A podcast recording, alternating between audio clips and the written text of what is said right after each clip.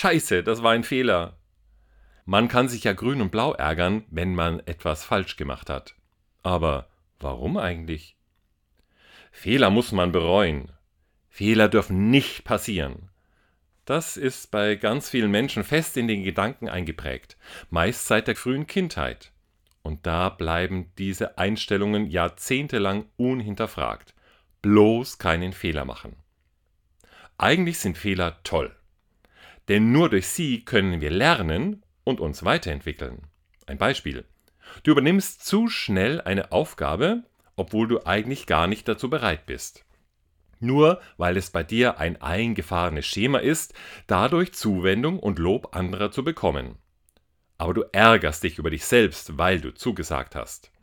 Dann kannst du daraus lernen und das nächste Mal freundlich, aber bestimmt Nein sagen. So hast du aus einem Fehler gelernt und du entwickelst dich zu dem Menschen, der du in deinem tiefsten Wesen bist. Also, mach so viele Fehler wie möglich. Das bringt dich in deinem Leben voran.